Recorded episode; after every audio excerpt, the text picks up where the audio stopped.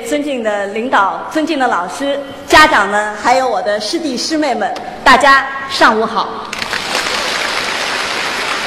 先说一说我今天站到这里的一个感受吧。一开始，所有的人都在看一个关于北大、关于你们这四年生活的一个短片，然后我听到了同学们欢呼和起哄，我内心一喜，我心说：哎，这真是我熟悉的北大。因为同学们尽管在扩招的大背景下，没有忘了北大人的个性化表达。然后，在这个介绍台上的诸位老师介绍到副校长的时候，每一位副校长站起来，居然可以赢得比校长更大的响声。然后我突然想，哎，这真是我喜欢的北大，因为这说明了，即便当到了副校长，他们还是上课的，是吗？所以他们拥有各自的拥趸。然后我后来发现，在整个的主席台上，许院士获得了最长的、经久不息的、大家发自内心的掌声。我说，这真的是我热爱的北大。也许再过十年，诸位会有我此刻的感受。当许院士赢得那样的掌声的时候，我自认是一个感情的控制力非常非常强的人，但是那一刻我热泪盈眶，因为再过十年，各位。一定能够体会到你们跟北大之间的感情，从今天开始，也许从四年前你们拿到通知书的那一刻开始，是一种血缘的关系。所以在今天，我想对大家说，真的要恭喜你们，因为今天绝对是你们值得自豪的一天。呃，知道今天要来致辞，我特地大概早来了一个多小时，停完车之后，我就去未名湖边。然后去我曾经住过的二十九楼，去到了四教，去到了第五食堂，转了一大圈儿。呃，今天周校长告诉我说，二十九楼是马上要改造的一个宿舍宿舍楼，所以我觉得我今天真是来对了。我还特地在那里拍了一张照。在十五年前，九六年的七月份，我曾经在那儿照过一张相，然后这张相一直会放在我的桌子上，其他的照片一直会换，但是那一张是不换的。因为那一天，呃，对我的人生来说是一个非常重要的转折，它像一个句号。句号意味着一个完美的结束，更意味着一个重新从零开始。那么，诸位，此时此刻你们面对的也是这样的一个转折点，要重新从零开始。其实，如果回到十五年前的话，在那一刻，我的心情挺矛盾的，因为内心有很多的遗憾。比如说，我会突然想起来说，图书馆有那么多的书，也许我看的不到百分之一、千分之一。总班里的那个同学总是会说说，嗨，说我们需要呃需要去到这个外教的家里去组织一顿那个聚会，但是最后一直没有组织，一直没有组织好。然后再比如说的遗憾。呃，我看的北大的电影实在是太少了，因为等我毕业之后才发现，你们一辈子都看不到那么多那么便宜的电影了。虽然我们在这个北大的时间有四年，听起来很长很长，但是事实上和北大的容量来相比的话，它实在太短了。等你们毕业之后，你们才会意识到这四年原来如此快的就过去了。当然，人生是没有后悔药的。而在座的各位当中，还有很多人会继续留在北大学习，留在北大工作，所以这个遗憾还是有机会来弥补的。即便你们毕业了，要走上工作的岗位，其实北大永远是你们的北大，它同时永远的欢迎你们回来。比如说，我的师弟和同事撒贝宁。到现在为止，离开校园已经十多年了，但是他还是坚持回，经常回北大吃饭和打篮球，并且宣誓生是北大的人，死是北大的死人。啊，我听说，其实在我之前前两年，最受欢迎的呃毕业生的这个呃校友的代表到这儿来呃做演讲的是两个人，一个是。俞敏洪，一个是李彦宏。我觉得其实学校经常请这样的人回来做毕业的致辞，是一个非常不负责任的表现。为什么呢？是因为当然他们很好，他们很好，但是他会让你们当中的大多数人在毕业之后的几年觉得自己很失败。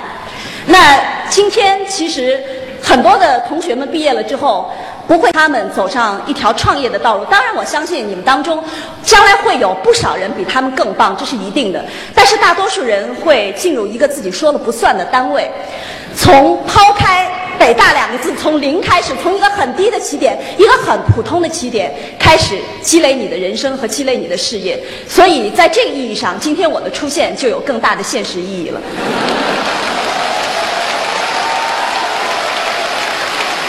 呃，既然我代表了这种要进入一个什么都不是的零的单位开始积累的这样的一个现实意义的出现，所以呢，我觉得今天有必要来跟大家分享一下我在我的工作岗位上的一些经验。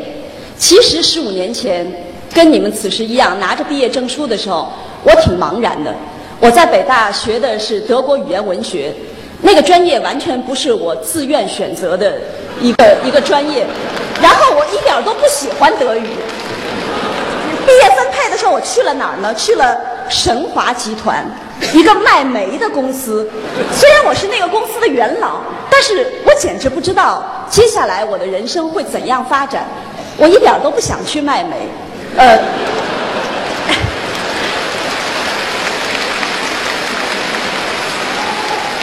话说回来了，就虽然其实当时我并不知道我的前面是什么，但是我很清楚我要什么。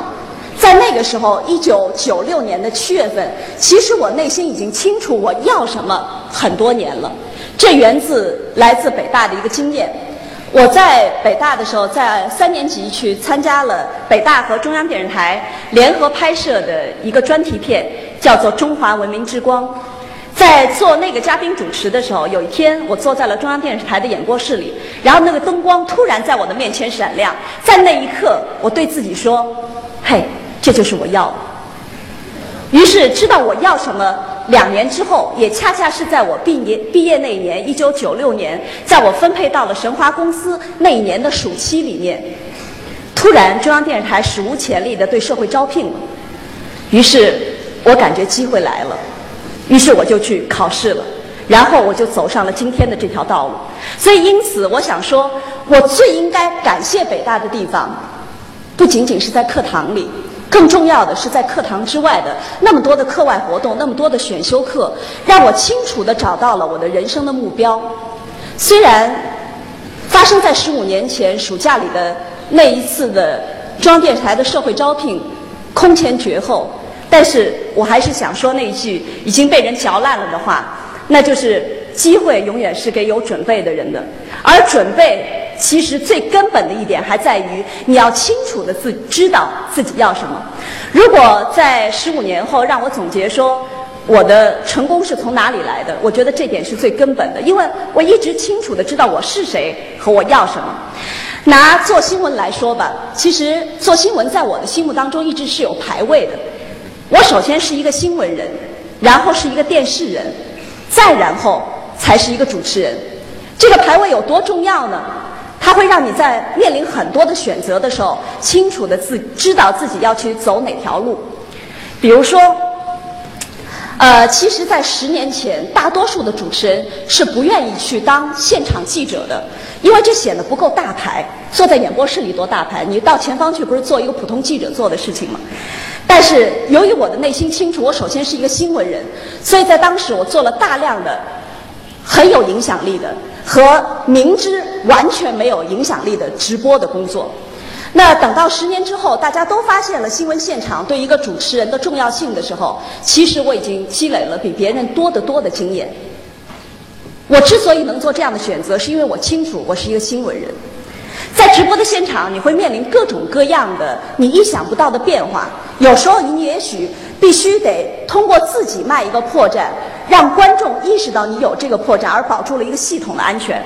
在这个时候，我会选择行内认可大于观众认可，因为我首先知道我是一个电视人。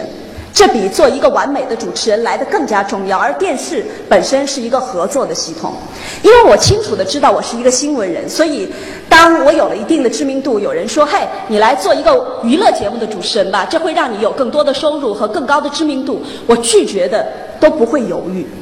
所以我想告诉大家，当你清楚的知道自己的目标和自己的定位的时候，你就有了比别人更多的成功的机会。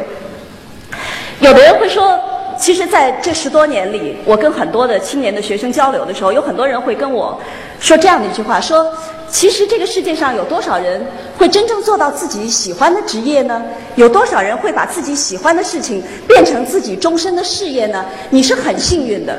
我通常的反驳是这样的：这位同学。您在选择你大学专业的时候，你选的不是你喜欢的，而是你父母喜欢的。你在大学里参加各种的课外活动和做选修课的时候，你拿的是学分容易得的和更容更容易得证书的，而不是你喜欢的。你挑选你的工作岗位的时候，不是你喜欢的，而是你看起来更有前途、挣钱多的。那你从来没有在乎过你喜欢的，为什么？凭什么？你最后会做到那个你喜欢的职业，并且成为终身的事业？呢？凭什么？所以，其实工作十五年的经历，我想告诉大家的只有一句话，那就是成功不等于名和利的相加。成功是你内心的一个目标，在实现的过程当中，你会无怨无悔，并且无比的快乐。呃，最后还要给大家一点小小的建议，就是等大家走向社会、走到工作岗位的时候，你会不断的听到有人这样表达说：“嘿，你是北大的高材生哎。”听到这句话的时候，请大家慢一点自豪，因为通常以我的观察，这句话的意思不过是说：“诸位，你们挺聪明的，能考到这么好的一个学校。”那大家想想看，如果对北大的尊敬仅仅是因为诸位在十八岁时候经历了一场考试的话，你觉得这应该是北大人的骄傲吗？而且，请注意一下这句话的口气。这句话如果重音在北大上，哎，你是北大的高材生吧？这句话通常的意思是，你可能挺有创造力，但是不好合作吧？所以。等大家在未来的工作岗位上听到这样一句话的时候，请大家说谢谢，并且以你们的行动来证明北大的价值。最后，